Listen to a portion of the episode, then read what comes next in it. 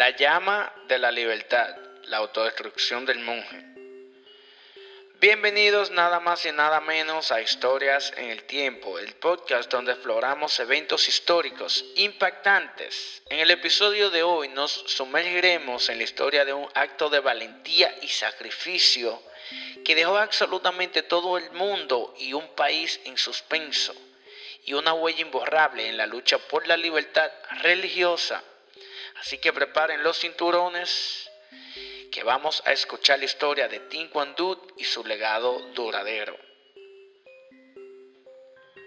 Era una mañana calurosa y sofocante en ciudad de Ho Chi Minh, en Vietnam, el 11 de junio del 1963.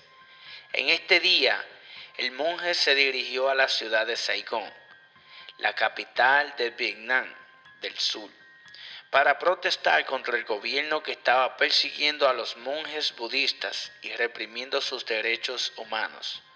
La forma en que este monje decidió protestar fue nada más y nada menos incendiándose en llamas él mismo.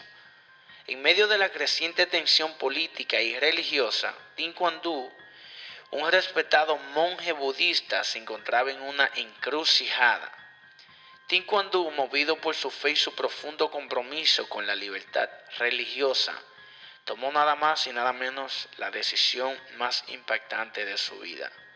Ante una multitud de testigos y periodistas, el monje se sentó en posición de loto en medio de una intersección concurrida, vestido con su túnica color azafrán. Cerró los ojos en meditación mientras sostenía un recipiente con gasolina. El silencio se apoderó de la multitud. Cuando Tin roció su cuerpo con el líquido inflamable, todos observaban atónitos, incapaces de comprender plenamente el significado de lo que estaba a punto de suceder. El monje encendió un fósforo y se prendió en fuego. El fuego consumía su cuerpo, pero su rostro permanecía sereno y en paz. A medida que las llamas ardían Tin mantuvo su postura mediativa, resistiendo el dolor con una fuerza interior inquebrantable. La escena era impactante y desgarradora a la vez, y el mundo entero quedó conmovido. El sacrificio de Tin resonó profundamente en todo el mundo. Su acto de autodestrucción no fue en vano.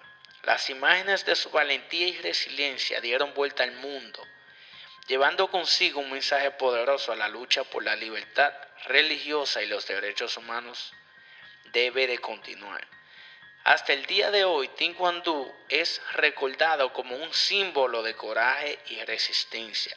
Su sacrificio inspiró a otros a unirse a la lucha por la justicia y la libertad. Su legado vive en la memoria colectiva recordándonos la importancia de defender nuestros principios y creencias sin importar las adversidades que enfrentemos. En resumen de la historia, de Tin Quan Du nos recuerda la importancia de luchar por nuestros derechos y creencias.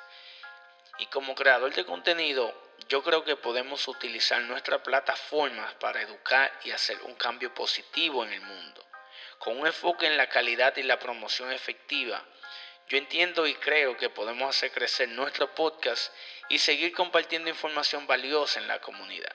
Y eso concluye. Eh, espero que esta historia le haya que la hayan encontrado fascinante.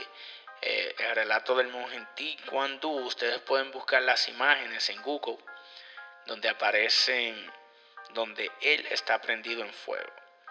Así que no olviden suscribirse darle like y comentar que esos pensamientos acerca de esta increíble historia sirven bastante.